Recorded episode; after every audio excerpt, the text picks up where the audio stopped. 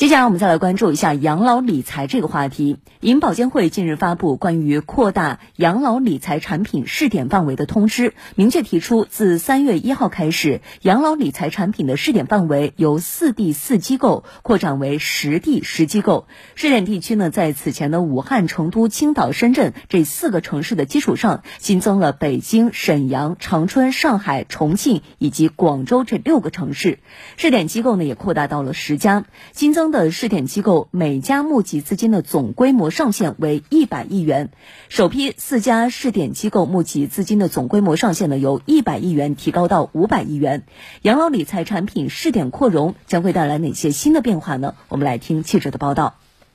对于此次试点范围扩容，银行业理财登记托管中心董事长马忠富说：“前期呢，投资者也购买也非常踊跃，在前期试点顺利开展的基础上呢，进一步啊稳步扩大。”养老理财试点机构和范围，这样呢也有利于啊进一步来丰富养老理财产品和服务。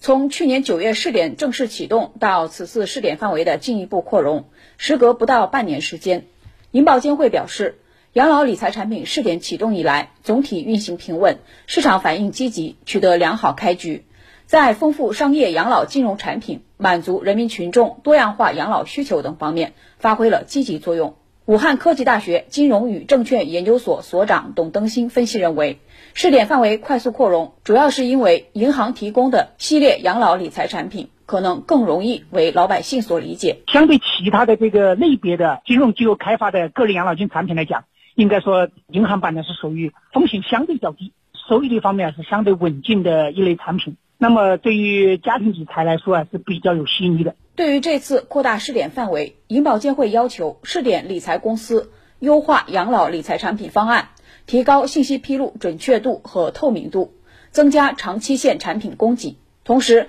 不得变相通过期限结构化设计规避监管要求，不得宣传养老理财产品预期收益率。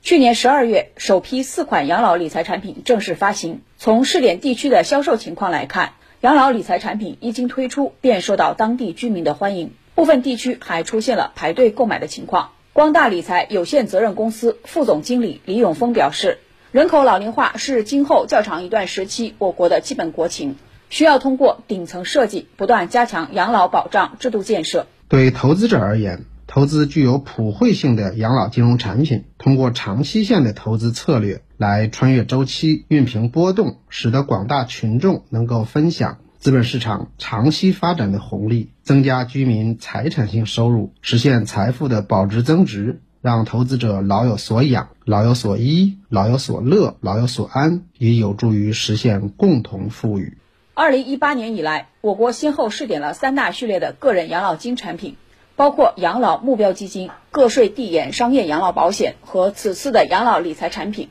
数据显示，截至目前，养老目标基金资产净值约为一千亿元，